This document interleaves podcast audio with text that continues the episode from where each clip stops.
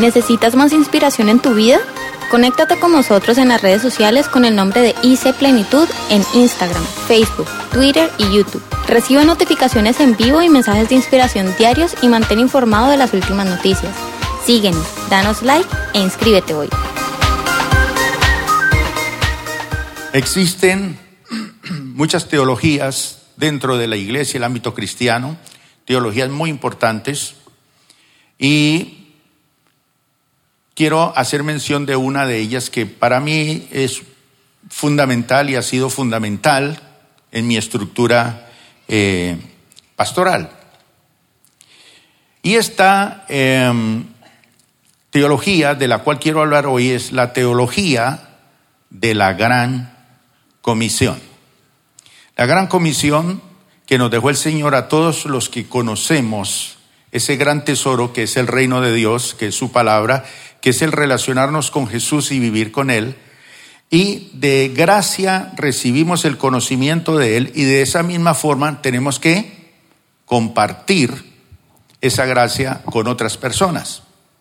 Y la palabra del Señor dice que el que gana almas es sabio. Cuando Jesús vino a la tierra, Él escogió unos hombres sencillos, moldeables, con debilidades pero fueron hombres que permitieron ser transformados, renovados y tenían un corazón enseñable y aprendieron a ser usados por el Señor. Su profesión era pescadores. ¿Y por qué pescadores? Porque él quería ser de ellos, la mayoría de ellos fueron pescadores, pero eh, fueron hombres que aprendían el secreto de trabajar, de esforzarse, de usar todas sus técnicas y experiencia profesional en su área empresarial, que era la pesca, para que fueran llamados para pescar no peces, sino hombres, seres humanos. Venid en pos de mí, dijo el Señor, y os haré pescadores de hombres. Es decir, gente que caza peces, gana almas. Y la Biblia dice que el que gana almas es sabio. Nosotros tenemos un mensaje que compartir. Ahora, toda iglesia tiene que estar estructurada sobre una misión, una visión que tenga. Y en estos días eh, yo pongo unas tareas en mi tercer nivel, que es en el cual aprendemos aquí en la iglesia el ADN de nuestra iglesia. ¿Qué es lo que hacemos como iglesia? Entonces, yo coloco una tarea que es, búsquese unas dos o tres personas que usted no conozca, que vean la iglesia o que conozca, o que los ve allí actuando en la iglesia, haciendo algo, pero acérquese y hágale la siguiente pregunta. Pregúntele cuál es la visión de la iglesia plenitud. Y luego pregúnteles cuál es la misión. Y también les hago que les pregunten en qué fase del proceso en la iglesia están, para que la gente más o menos sepa y conozca si están conectados con la iglesia. La base de nuestra iglesia es la conexión, que la gente se conecte con la iglesia, se conecte con el Señor. Y para eso tenemos un proceso bien estructurado en la iglesia y cada iglesia Dios le ha dado un proceso para conectar la gente con Dios conectarlos con la iglesia. Nosotros tenemos uno que Dios nos ha dado a nosotros. Entonces, si a alguien se le acerca a usted hoy y le pregunta cuál es la visión de plenitud, ¿qué contestaría usted? Y son cinco cosas que tenemos, ¿sí? En la visión de nuestra iglesia y cinco cosas o cinco eh, fundamentos o cinco estructuras dentro de la visión y cinco dentro de la misión. La visión es lo que la iglesia sueña ser. Cuando alguien está pensando en establecer una visión, siempre piensa en lo que quiere, en lo que sueña ser. Y la misión tiene que ver con el hacer. ¿Qué voy a hacer para ponerle acción a lo que yo quiero? Eh, ¿Cómo lo voy a hacer para lograr alcanzar lo que sueño, lo que anhelo ser. Esa es la misión. Entonces, una visión sin acción, sin misión, es pura ilusión. Usted puede pasar frente a una vitrina de un almacén y ver un traje bien lindo y ese usted sueña estar dentro de ese traje y quiere ponerse ese traje, le gusta por su estilo, por la moda, por lo moderno, por los colores, el diseño, etcétera. Ese es el sueño y cualquiera puede tener ese sueño. Pero del sueño a la realidad tiene que ponerle acción. Y la acción es la misión. Entonces, ¿qué voy a hacer yo? Bueno, voy a trabajar, voy a ahorrar, voy a hacer esto hasta que logro obtenerlo. Entonces, la visión es lo que uno anhela ser. La misión es lo que uno va a hacer para lograr lo que quiere ser. Y cuando una persona tiene una visión grande, pero su misión es pobre, su accionar es pobre, entonces su vida se convierte en una ilusión. Y muchas personas viven de ilusiones, sencillamente anhelan tener cosas, pero no le ponen acción. Y esa acción requiere una estrategia, unas fases, unos principios y en el Señor, cualquier empresa, cualquier negocio que quiera hacerse o realizarse, tiene que estar basado sobre los principios de la palabra de Dios, aunque sea para un servicio a la comunidad o al mundo entero, pero tiene que estar fundamentado en la palabra de Dios. Usted me podría en esta mañana decir cuál es la visión de plenitud. Entonces, cuando una iglesia se establece o una empresa se establece, lo primero que tienen que pensar es, ¿qué es lo que queremos ser? Y cuando diseñamos a plenitud y pensamos en la iglesia a plenitud, nosotros dijimos, bueno, ¿qué queremos ser? ¿Qué queremos ser? Bueno, porque muchos desean ser esto, esto, esto, o imitar a este o aquel o aquella. Entonces nosotros dijimos, bueno, nosotros qué queremos ser? Bueno, nosotros queremos ser una iglesia según el diseño de Dios. Queremos seguir el diseño de Dios.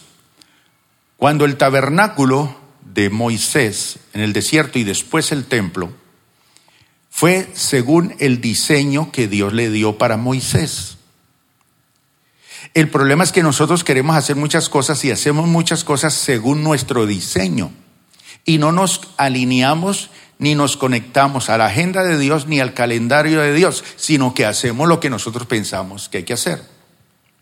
En el caso de Moisés, él dijo, bueno, voy a hacer todo conforme al Señor, como el Señor le había dicho que hiciera el tabernáculo. Él le dijo los materiales, los colores, todo el diseño lo hizo conforme el Señor le mostró.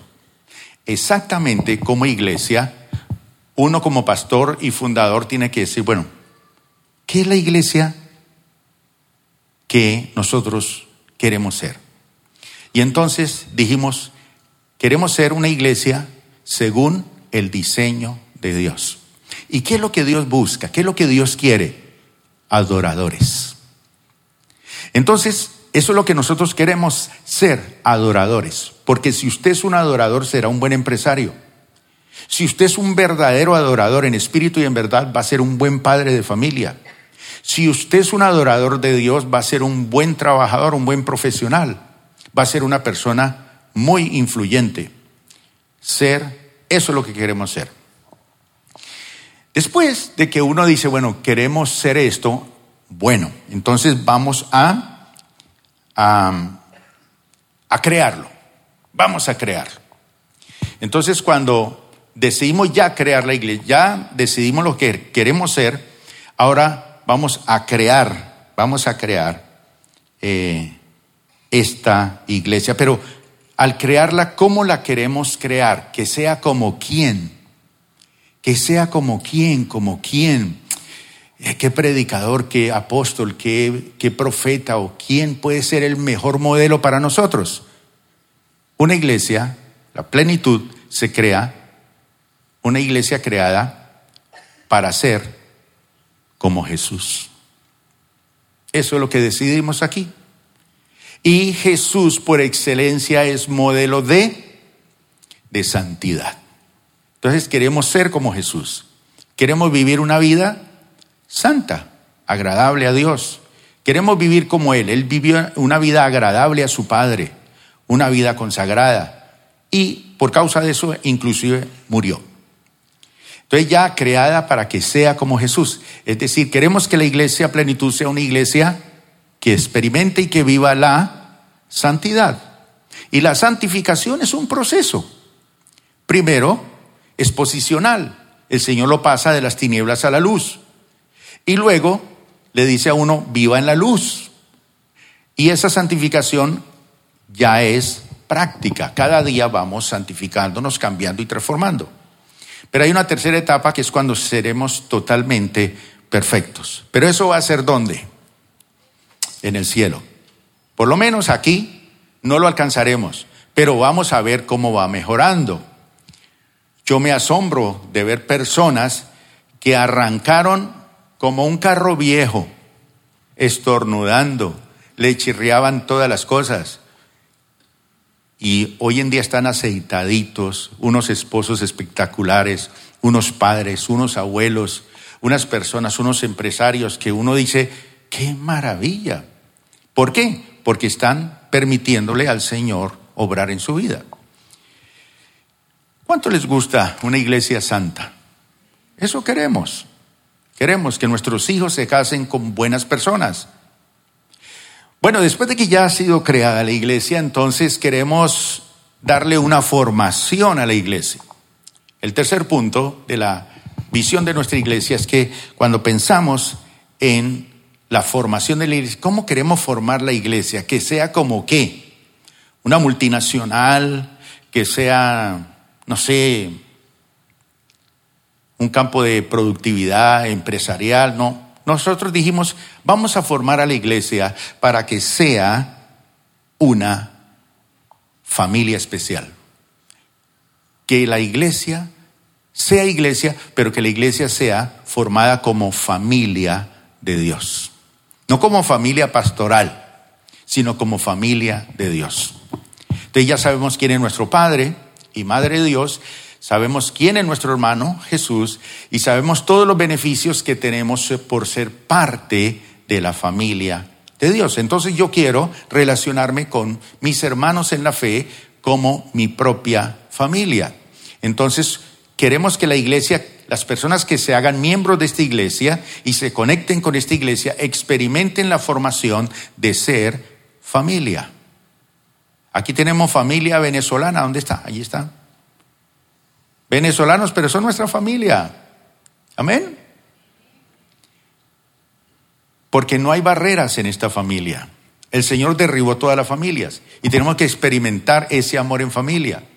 En las familias hay peleas, hay discusiones, ¿cierto que sí? Lo mismo sucede en la iglesia, pero eso no nos va a desbaratar como familia. Tenemos quejas, sí, claro, pero no importa somos familia de Dios. Y como familia, como mi hermano es mi hermano en Cristo y es parte de la familia de Dios, yo no voy a intentar ni engañarlo, ni tumbarlo, ni voy a, ni voy a tratar de hacerle mal porque es mi hermano en Cristo. Entonces, si yo tengo una empresa y mis productos se los puedo vender a mi hermano en Cristo, se los voy a dar a un precio más favorable a mi hermano en Cristo. Si quiero o hay una gran oportunidad para alguien, yo tengo que pensar primero en la familia de la fe. Entonces, ¿quién en la iglesia puede ocupar esa posición, ese cargo? En estos días me han llamado del directorio general de Colombia Justa y Libre, se dice necesitamos un representante de plenitud para que sea el representante de la iglesia ante este movimiento político nacional. Y yo dije, ¿quién de la iglesia? Dios mío, ¿quién le gusta la política? ¿Quién le gusta esto y que sea un buen representante nuestro? ¿Alguien le gusta eso? Levante la mano aquí, a ver. Si alguien le gusta eso, hable conmigo, pero que sea una persona que le guste. Ese, ese es un mundo diferente, la política. No debe de criticarla y decir que los políticos que son esto. No, pues usted tiene que, si va a ser político, tiene que meterse en la pomada. No ser ladrón ni nada de esas cosas, pero ser luz en medio de las tinieblas. Pero alguien tiene que ponerle orden a este país, en el Señor. Entonces, si a usted le gusta, hable conmigo. ¿Cuántos están felices de que esta iglesia sea formada como una familia? Bendito sea el Señor. Entonces, aceptamos que en la iglesia una familia tiene abuelos. Respetamos nuestros ancianos en la iglesia. Respetamos nuestros jóvenes. Respetamos nuestros niños.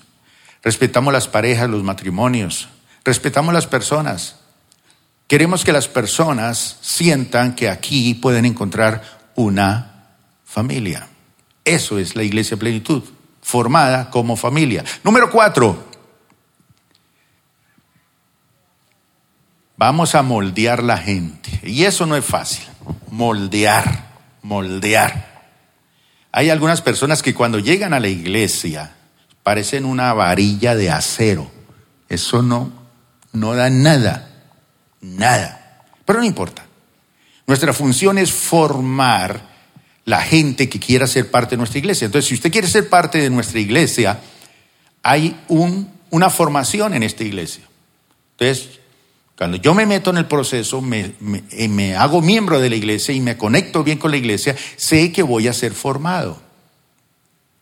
Porque es rico ser adorador, es rico ser santo, es lindo ser familia, pero en una familia también la formación es importante. Y el moldearse, ¿cómo es el hijo que yo quiero en mi familia? Lo voy a moldear, respetuoso, una persona con valores, una persona que vive inmersa en un mundo que necesita que él entienda y valore las dos cosas, la de su familia y el mundo de afuera. Entonces vamos a moldear, y aquí en esta iglesia vamos a moldear la gente y la vamos a moldear conforme a qué? ¿Para qué? Para que sirvan. Entonces, si usted quiere ser parte de esta iglesia, nosotros lo vamos a moldear para que usted le sirva a su familia, le sirva a su empresa, le sirva a la sociedad, le sirva a este país a lo mejor esta mañana está sentado aquí el próximo presidente de los colombianos. Qué rico que fuera un cristiano. Pero queremos moldear la gente de nuestra iglesia para que sirvan. Porque por lo general uno crece moldeado para que le sirvan. Entonces yo quiero que me sirvan. ¿Y quién fue el modelo que dijo una vez, el Hijo del Hombre no ha venido para ser servido, sino para servir. Entonces, el objetivo que queremos aquí es que cuando usted termine todo el proceso, sirva mi hermano, sea una persona servicial, se convierta, levante las manos así, todos, pátanlas así, las manos de Dios, usted en las manos de Dios. Donde usted ponga sus manos, es Dios poniendo sus manos. ¿Dónde? Donde usted sirva. Eso es bonito moldeada para servir. Y queremos que nuestra iglesia sea una iglesia comprometida. ¿Con qué? ¿Comprometida con qué? Queremos que la gente al final viva comprometida con algo. ¿Qué será? ¿Que dé plata? ¿Que sean influyentes en la sociedad? ¿Que sean personas famosas? No. Queremos que toda persona esté comprometida con una misión. ¿Cuál es esa misión? Predicar el Evangelio y hacer discípulos. Es decir, en el último análisis queremos que, con respecto a compromiso, todos queremos predicar el Evangelio, dar a conocer el Evangelio y hacer discípulos, seguidores del Señor. Esa es la visión. ¿Ya se la aprendieron? En cualquier momento me le acerco a usted y le digo, dígame la visión de la iglesia plenitud. Dígame la visión. Y si no se la sabe, se la voy a preguntar otra vez. Otra vez. Esa es la visión, eso es lo que soñamos, queremos ser, ese es nuestro anhelo. Pregunto, ¿alguien de ustedes está en contra de esa visión? ¿Alguno de ustedes le parece que no está buena? ¿Alguien podría decir que no está de acuerdo con esa visión? Listo. Pero la visión fue primero que usted. La visión de la casa fue primero que los miembros de la casa. Entonces un hijo no llega a cambiar la visión de su casa, llega a someterse a la visión de la casa. Pero en la medida que él va creciendo, él puede ir dando propuestas con base en su conexión con su familia, decir, bueno, ya estamos 20 años después, ¿no cree que de pronto podemos hacer unos ajustes en esto? Pues sí, puede hacerlo, porque es el hijo, es el de la familia. Tiene derecho a aportar los cambios que quiera, siempre y cuando él esté conectado. Pero bien, eso es lo que soñamos ser. Ahora miremos qué es lo que tenemos que hacer para que eso se haga realidad. Número uno, tenemos que atraer las personas, atraerlas, porque pensamos en eso. Dijimos, bueno, cuando atraemos a alguien, ¿vamos a atraerlo a la iglesia? ¿Quiero llevarlo a mi iglesia? No, lo primero es cuadrar bien el carro. ¿Cómo es? ¿Ante quién o para dónde vamos a llevar la gente? ¿A quién vamos a atraer? que la gente sea atraída hacia el carisma mío como persona, como pastor, como líder, como músico. No, no, no, no. En esta iglesia vamos a atraer las personas a Jesús. Él es el foco de atracción. Jesús. Entonces todos los que vienen a esta iglesia aunque les guste las luces, la música, el sonido, los pastores, las niñas que cantan, los niños, no sé. El foco central de atracción aquí es Jesús. Un aplauso para Él. Así lo establecimos. En segundo lugar, no es solamente atraer las personas a Jesús, sino que vamos a abrir un huequito y las vamos a plantar en la casa del Señor. Plantarlas en la iglesia. Entonces, no es solamente que usted venga y nos visite, ah, sí, muy buenos días y hasta luego. No, no, no, no. Queremos plantarlas en la iglesia. Hay muchas personas que no han entendido en la vida que es importante plantarse en la casa del Señor. En el pasado muchos grandes hombres de Dios no vieron importante eso porque eran famosos y viajaban por todo el mundo y predicaban el Evangelio y eran bendición en las naciones, pero nunca vieron importante plantar su vida y su familia en la iglesia. Hoy sus hijos no le sirven a Dios, hoy sus hijos y su familia están lejos de Dios, nadie vio la importancia de estar plantado en la casa del Señor. Y la Biblia dice que los plantados en la casa del Señor, ¿qué? Florecerán. Entonces la iglesia no es un estorbo. La iglesia no está para interrumpirle su felicidad. La iglesia está para que usted sepa que es la mejor tierra donde usted puede sembrarse y sembrar su vida. Recuerden los tres tipos de personas que van a la iglesia. Primero mire a su vecino que está a su lado y me dice cuál de estos tres es. Ya, ya es fácil que usted lo sepa. El primero es el que viene solamente a disfrutar de la iglesia. Disfruta de la música, disfruta del aire acondicionado, disfruta de las luces, disfruta de la palabra, disfruta de la gente.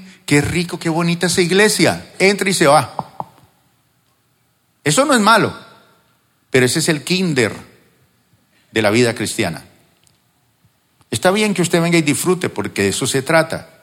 Pero en segundo lugar están las personas que aparte de disfrutar de la iglesia, comen y pagan la comida, lavan los platos, es decir, siembran sus finanzas en la iglesia, es decir, ofrendan, diezman, apoyan financieramente su iglesia. Y aunque ellos están apoyando, lavan los platos, sirven. aparte de disfrutar de la iglesia, siembran sus finanzas en buena tierra.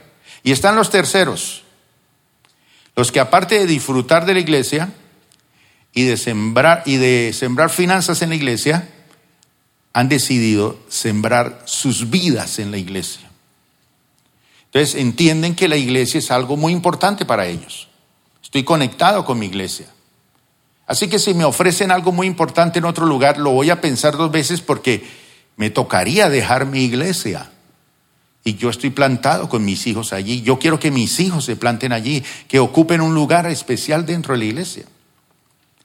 Entonces, ese es el segundo punto de la misión. Vamos primero a traerlas a Jesús, pero segundo vamos a plantarlas en la iglesia, que echen raíces profundas, que de tal manera que uno quiera arrancar esa persona de allí. Es como esos árboles que tienen unas raíces tremendas, que si se los arranca, se mueren. Entonces queremos gente que echa raíz en la casa del Señor. Número tres, aparte de que se plante en la casa del Señor, queremos formar en ellas el carácter de Cristo. Es nuestro modelo de carácter. ¿Cómo solucionaba los problemas Jesús? ¿Cómo perdonaba? ¿Cómo sanaba? ¿Cómo enfrentaba los problemas, la crítica, la dificultad? ¿Cómo enfrentaba los desafíos de la vida? Entonces, ¿cuál es nuestro modelo de carácter? Mamá, papá. Queremos a alguien que sea nuestro modelo, nuestra iglesia plenitud. Y ese modelo es el carácter de Cristo. Yo quiero ser como Cristo fue. Cuando hay malas noticias, cuando se acerca la muerte, ¿cómo voy a reaccionar yo ante la muerte? Señor, que no se haga mi voluntad, sino la tuya. Cuando lo están matando y hay forma de odiar a todos esos asesinos, y Él dice, perdónalos porque no saben lo que hacen. Yo quiero tener ese carácter. Entonces, en plenitud queremos formar en las personas el carácter de Cristo. ¿Quiere usted eso? En cuarto lugar, perdón, sí, en cuarto lugar, hay que darle un equipamiento para que la iglesia funcione, realice su vida. ¿Y queremos equiparlos para qué? ¿Para que tengan plata? No quiere decir que, no, que sea malo tener plata. Está bien. Si Dios se la da, disfrútela. Para ser reina de belleza, pues si llega a ser reina, por él sabido de reinas cristianas, son muy bonitas. Pero aquí vamos a equipar la gente, ¿para qué? Para servir. Le vamos a dar todas las herramientas para que usted sea una persona servicial, servidor, con corazón de siervo. Una persona que hace las cosas de corazón, todo como para el Señor, corazón de servicio. Y por último, queremos que esta iglesia viva, ¿para qué? Para adorar a Dios. Démosle un aplauso al Señor.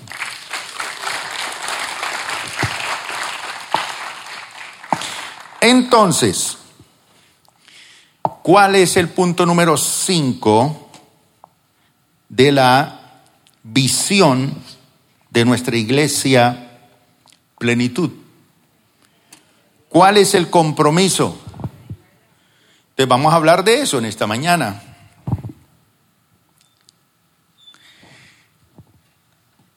Y quisiera preguntarle a usted hoy, de corazón a corazón que me escucha, dentro de la misión de plenitud, o dentro de la misión de su iglesia donde usted asiste, porque hay personas que me están escuchando ahorita aquí, al otro lado del mundo.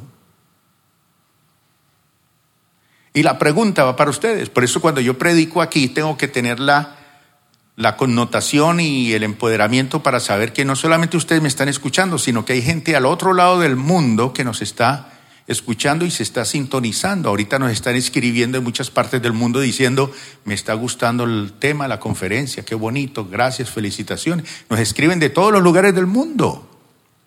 ¿No les parece eso bonito, mis hermanos? Pero la pregunta es, dentro de la misión de la iglesia, ¿en dónde se encuentra usted? Entonces, esta primera pregunta es, ¿ya usted fue atraído a Jesús?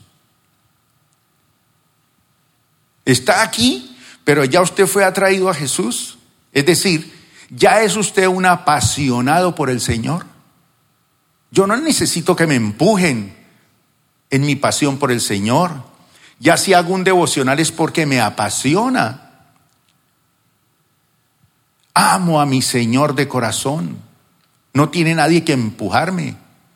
Yo sé que aquí hay esposos esta mañana que los trajeron obligados al culto, porque si no van a pasar una semana trágica con su mujer. O hay hijos así, que los papás los traen obligados y los sientan en la iglesia. ¿Recuerdan esas épocas en que papá y mamá nos llevaban a la iglesia, pero obligados? Y hay que no. Y uno quería estar ahí viendo los partidos y todo, y el papá no, para la iglesia. Pues bien, ¿ya usted fue atraído a Jesús? ¿Es usted una persona apasionada por el Señor? ¿Lo ama de corazón? Dos, ¿está usted plantado y está echando ya profundas raíces aquí en la iglesia? Es decir, ¿ya está en el proceso de formación? ¿Cuál es el proceso? Yo no sé, sí, hay un proceso. Ya fue al encuentro, ya está usted recibiendo educación cristiana, ya está recibiendo formación. Eso es parte del proceso. ¿Sirve en algún departamento de la iglesia? ¿Sirve en algún ministerio? Yo no, yo vengo aquí, entro y salgo, yo no hago nada aquí. Entonces, usted le falta echar raíces. Tres, ¿tiene usted identidad con la iglesia? ¿O viene aquí? Sí, yo vengo y voy porque es que no hay nada más que hacer. ¿Qué es identidad? Es decir, ¿sabe usted cómo funciona esta iglesia? ¿Sabe usted cómo logra ser un servidor aquí en la iglesia? ¿Tiene usted un orientador de conexión? ¿Quién lo está atendiendo en la iglesia? Si usted no tiene orientador de conexión, usted no está conectado. Le falta eso. Busque eso, que eso es bueno. Eso no le va a fastidiar la vida ni le va a quitar tiempo. No, va a ser una bendición para usted.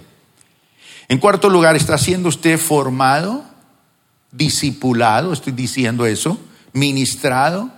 ¿Quién lo ministra? ¿Quién lo asiste? ¿Quién ora por usted? ¿Quién le ayuda en sus necesidades para poder orar?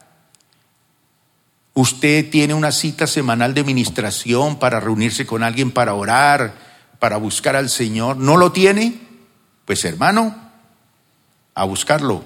Cinco, ¿Ya está usted sirviendo en la iglesia, sirviéndole a Dios en la iglesia y en su vida diaria? Por ejemplo, siendo parte de un departamento como voluntario o apoyando a su director del departamento o haciendo algo en la iglesia. ¿Siente usted que está apoyando en algo? ¿Siente usted que está siendo reconocido en la iglesia porque usted está haciendo algo por la iglesia? Si eso está en su vida, chévere. En sexto lugar, ¿es usted un adorador de Dios? ¿Asiste a la iglesia voluntariamente o obligado? ¿Usted alaba y adora a Dios con libertad? ¿O el vecino tiene que decirle, oiga, levante las manos, oiga, aplauda, oiga esto, mire, con libertad? Nadie lo tiene que empujar. Y en séptimo lugar, ¿cómo demuestra usted que está conectado con la iglesia? ¿Cómo lo demuestra? Bueno, ya usted da testimonio de su nueva vida en Cristo. Ya alguien puede decir, hombre, realmente este señor ha cambiado mucho. Esta señora ha cambiado mucho. Este muchacho es totalmente diferente. Entonces, si esto se está cumpliendo en nuestra vida, también es, es responsabilidad nuestra que se cumpla en la vida de otras personas. ¿Y cuántos de los que estamos aquí podemos levantar las manos y en la distancia poder decir, yo sí he sido bendecido por haber conocido el Evangelio? Levante la mano. Vean, bonito, totalmente. Pero así como usted ha sido bendecido, usted puede bendecir a otros, dándoles a conocer por medio de su testimonio, de su experiencia personal, de lo que Dios ha hecho con su vida, y hablarle a otros y compartirle su fe a otros que necesitan conocer ese estilo de vida que usted tiene. Ahora, dentro de la misión, ¿Usted está trayendo a otros a Jesús? ¿Los atrae? La gente dice, oiga, chévere, yo sí quiero ser cristiano, yo sí quiero leer la Biblia, yo sí quiero hacer esto, porque realmente Jesús vive en ese Señor, Jesús vive en ella. Qué maravilloso. Dentro de la misión de la iglesia, usted está ayudando a esas personas a que echen raíces en la iglesia. Usted trae una persona a la iglesia, pero lo ayuda para que eche raíces, lo lleva a que se conecte al punto I, lo conecta, está pendiente. Eso es parte de la vida de nuestra iglesia, de nuestra familia. Usted los está discipulando, los está orientando, está acercándose al punto I. Yo ya hice el proceso, deme un discípulo, yo quiero ayudarlo. Hay gente que lo trae, hay otros que lo, lo toman y lo, lo asisten, los está equipando para que sirvan a Dios en el mundo, en la iglesia. Eso es importante, equipar. Usted tiene mucho que dar para equipar a gente, para que sirvan a Dios. Y una cosa muy importante, les estamos dando ejemplo de adoración para que ellos sean adoradores. Usted invita a una persona, pero usted ni levanta las manos, ni canta, ni adora, ni danza, ni, ni se goza en la presencia de Dios, todo asustado. Entonces el que invita dice, pues aquí todo el mundo tiene que hacer así, todo tullido como un pollo mojado. No, ser ejemplo de adoración. ¿Y con quiénes está haciendo esto? Bueno, entonces como ustedes ven, implícitamente en la visión y en la misión de nuestra iglesia está impregnada de la teología de la gran comisión. Hay teologías reformadas, hay teologías dispensacionalistas, hay otro tipo de teologías. Pero cuando yo me refiero a la teología de la gran comisión es estar comprometido con todo el corazón de dar testimonio de Jesús y que todo lo que yo haga sea para que las personas sean ganadas para Cristo, sean atraídas a Jesús. Entonces, en primer lugar, esta teología de la gran comisión nos enseña que Dios tiene un plan eterno para todas las personas, un plan eterno que nunca cambia, es un plan fijo, preciso. Y si hay personas que hoy han venido por primera vez a la iglesia, entiendan cuál es ese plan. Y si usted quiere compartir ese plan, mire lo que pasa. Veámoslo con la Biblia. En Romanos capítulo 1, versículo número 9, el apóstol Pablo dice con respecto a este mensaje, a, este, a esta comisión de compartir el Evangelio, dice, refiriéndose al Evangelio, dice él, yo sirvo a Dios ¿Haciendo qué? Anunciando las buenas nuevas, las buenas noticias, anunciando el Evangelio de su Hijo, el Evangelio acerca de su Hijo. Entonces fíjese cuál es el plan eterno.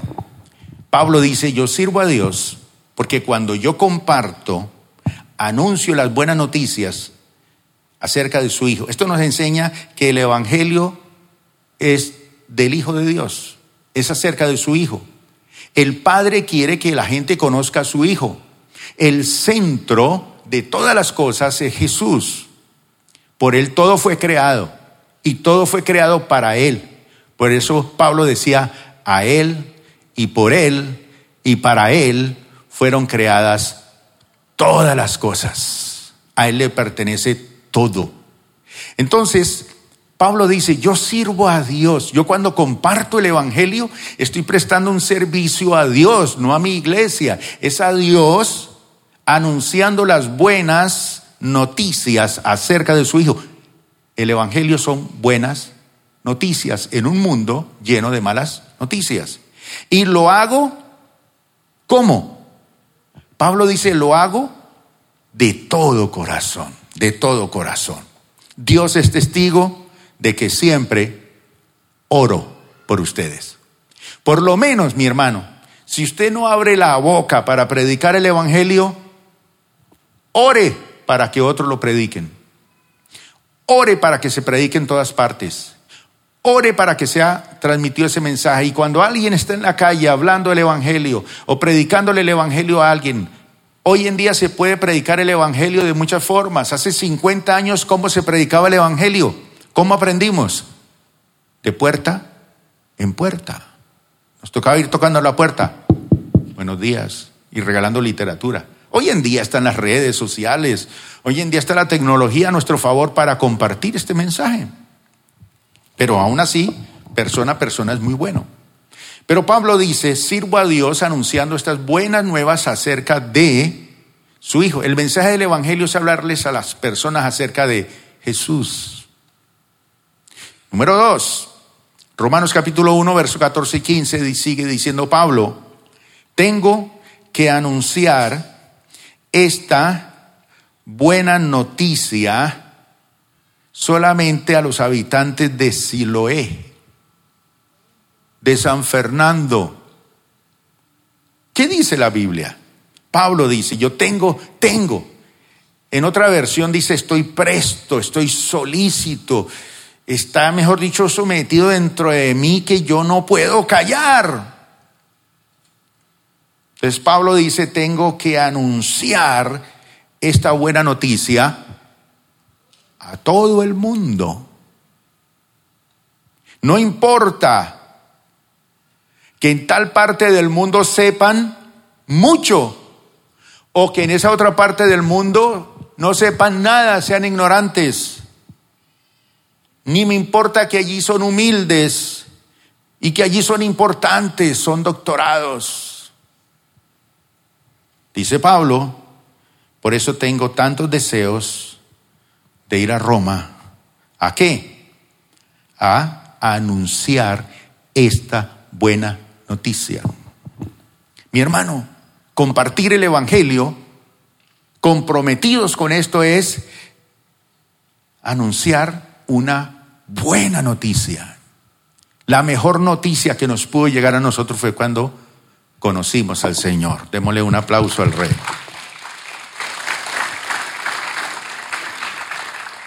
Ahora, ahí mismo en Romanos capítulo 1, versículo 17, dice Pablo, la buena noticia, el Evangelio, ¿qué nos enseña?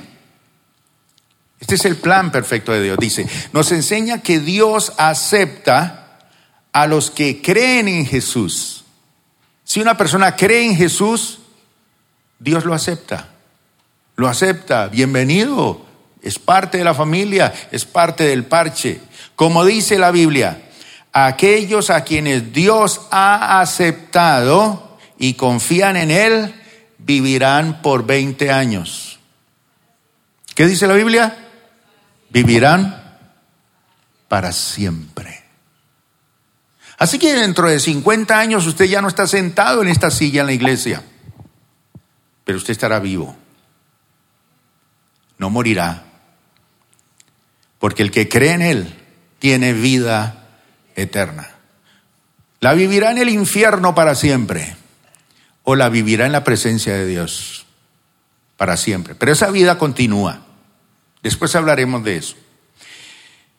Entonces, el Evangelio, la buena noticia es que revela la justicia de Dios, revela cómo el hombre puede ser aceptado aunque sea un enemigo, un pecador, una persona fracasada, cómo la justicia de Dios se hace real en esa vida perdonándolo, transformándolo. Este mensaje no hay que callarlo, hay que darlo. En Romanos capítulo 15, versículo 16, mire lo que hace el Evangelio. Yo sé que usted se casó con su esposa porque la vio agradable. Eso hace 60 años atrás. Cuando era 90, 60, 90. Ahora es 90, 90, 90. Está más viejita. Pero aún así, con pelo blanco, con canas, se ve mucho más agradable. ¿Sabe por qué? Porque cuando el Evangelio llega a la vida de una persona, la vuelve una persona agradable. ¿Cuántos de los que estamos aquí en esta mañana éramos desagradables. Mire, nadie nos aguantaba. Inclusive cuando usted se iba a peinar en el espejo, el espejo le hacía mala cara a usted, porque usted era desagradable en su forma de hablar, en su forma de actuar, en su forma de relacionarse. Era desagradable para tratar a sus hijos, era desagradable para tratar a su esposa, a su esposo, era desagradable como abuelo. Pero una de las cosas importantes que hace la buena noticia, el Evangelio, es que nos hace personas agradables. Y mire lo que dice Pablo, dice, y porque me eligió, está dando gracias a Dios, porque me eligió para servir a Jesucristo y ayudar a los que no son judíos, a los gentiles. Debo ser para ellos como un sacerdote que les anuncie la buena noticia de Dios y los lleve a su presencia como una qué? Ofrenda agradable. Cuando usted lleva a una persona a conocer a Cristo, lo convierte en una persona agradable. Era desagradable, ahora usted volvió a ser, empezó a ser una persona agradable, dedicada solo para Él por medio del Espíritu Santo. Una ofrenda dedicada solo para Dios. Y cuando usted es una ofrenda dedicada para Dios, cuando usted es agradable a Dios, se vuelve agradable para su esposa, para sus hijos, para su familia. Eso es el poder del Evangelio. ¿Por qué no vamos a estar comprometidos con eso, mi hermano? Cuando nos comprometamos con eso, mire, todas estas sillas que están vacías se van a llenar de personas. Siguiente versículo nos dice Pablo, otra bendición. ¿Cuántos se gozaron aquí con este bebé? Pocos. dónde la mano los que se gozaron con ese bebé. Una nueva vida. Es parte de nuestra familia. Es un niñito que lo vamos a ver. Lo vamos a llamar por su nombre. Lo vamos a ver creciendo, caminando. Lo vamos a ver consiguiendo novia, casándose, haciéndose profesional. Y lo vimos creciendo y cómo logró. Eso es parte de nuestra familia. Y mire, Pablo dice, ustedes podrán tener diez mil maestros. Téngalos. Que los instruyan acerca de Cristo. Diez mil maestros, pero padres no tienen muchos. El único padre que tienen, dice Pablo, soy yo, yo soy su papá. Eso es paternidad espiritual. El Evangelio nos convierte en padres espirituales. Dice, el único padre que tienen soy yo. Pues cuando les anuncié la buena noticia de Jesucristo, ustedes llegaron a ser mis hijos.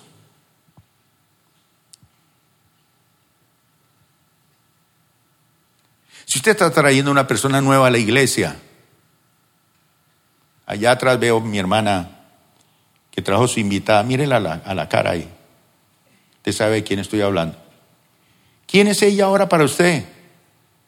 Era su vecina, ahora se convirtió en qué? En la hija. Hija. Wow. Y la vecina puede tener mil vecinos, mil maestros, pero solamente tendrá una mamá una madre espiritual que le llevó a conocer los caminos del Señor. ¿Cuántos quieren ser madres espirituales? Padres espirituales. Eso es una bendición. Comprométase con eso. En segundo lugar, Dios busca personas comprometidas en dar este anuncio. Porque mire, eso es el Evangelio. No es transmitir una religión. Ya vemos aquí que Pablo está diciendo, esto es, una cosa que me, me compromete mi vida. Esto es bonito. Pero en segundo lugar, Dios está buscando personas porque no todas personas están comprometidas en dar este anuncio. Cuando le escribía Pablo a los Corintios en el capítulo 9, primera carta a los Corintios, capítulo 9, verso 16 al 18, les dice, yo no anuncio la buena noticia de Cristo para sentirme importante. Yo no lo hago por eso. Lo hago porque Dios así me lo ordenó. Y pobre de mí si no lo hago. Yo no puedo esperar que se me pague por anunciar la buena noticia, pues no se me preguntó si quería hacerlo, se me ordenó hacerlo. Así que no espere que alguien se lo pregunte, es que el Señor se lo ordenó. ¿Qué dijo él? Id y predica el Evangelio. Id, se me ordenó.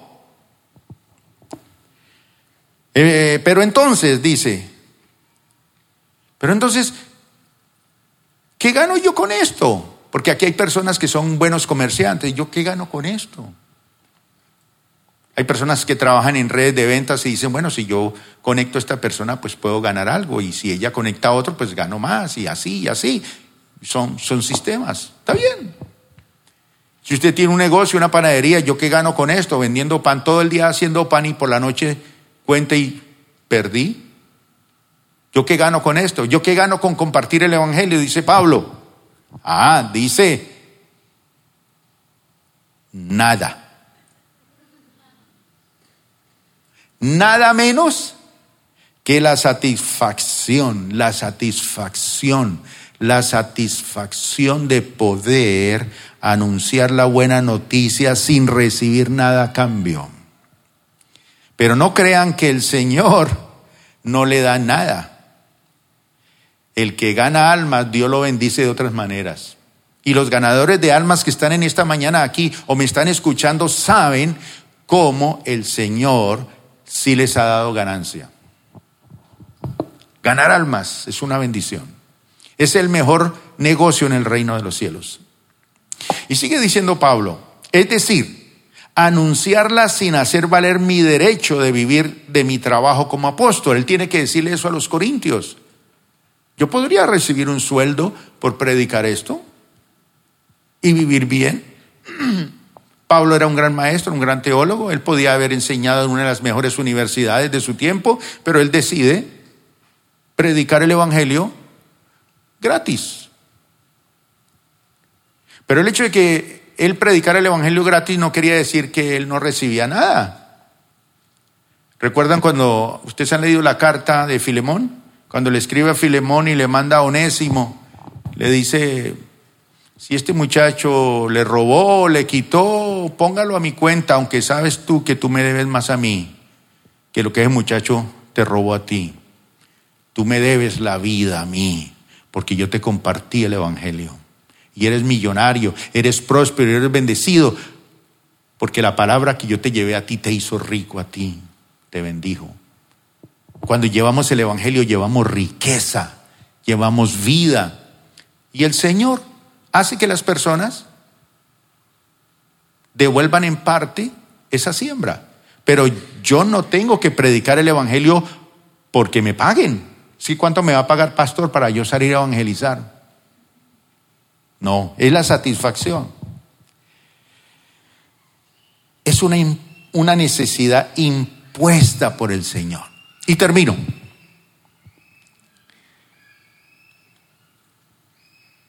Ezequiel capítulo 36, versículo 22 al 36, nos habla de la calidad de este producto. Pilas. Si estaba dormido, despiértese. Sacude al que está al lado, porque aquí vamos a partir en un viaje espectacular. Mire lo que es comprometerse uno a compartir este mensaje y este producto. Mire lo que hace. Le voy a mencionar rápidamente 20 cosas leyendo este pasaje. 20 cosas que hace el Evangelio. Amárrese los cinturones. Mire lo que el Evangelio produjo en usted o va a producir en usted. Y mire lo que el Evangelio puede producir en la gente cuando usted lo comparte. Profeta Ezequiel, capítulo 36, verso 22, en adelante. Dice así, por lo tanto, diles de mi parte, de parte de Dios a los israelitas, a los cristianos de todo el mundo, a los que han conocido el Evangelio, a los que conocen los caminos del Señor en cualquier lugar del mundo, les dice, ustedes no merecen ser libres, pues por culpa de ustedes que conocen mi nombre y no se comportan a la altura del compromiso, la gente de las naciones se burlan de mí. Sin embargo, va el primero. Mire, primer efecto del Evangelio, primera cosa que produce el Evangelio, mire, para poner fin a sus burlas. Cuando una persona se convierte a Cristo, ya el diablo no se vuelve a burlar de usted, ni la vida, nadie. El Señor cancela las burlas. Pobre endeudado, pobre anciano, pobre vicioso, pobre familia. ¿Cuál pobre? Nada. El Señor me quitó la burla. Dos, les daré libertad. Les daré libertad.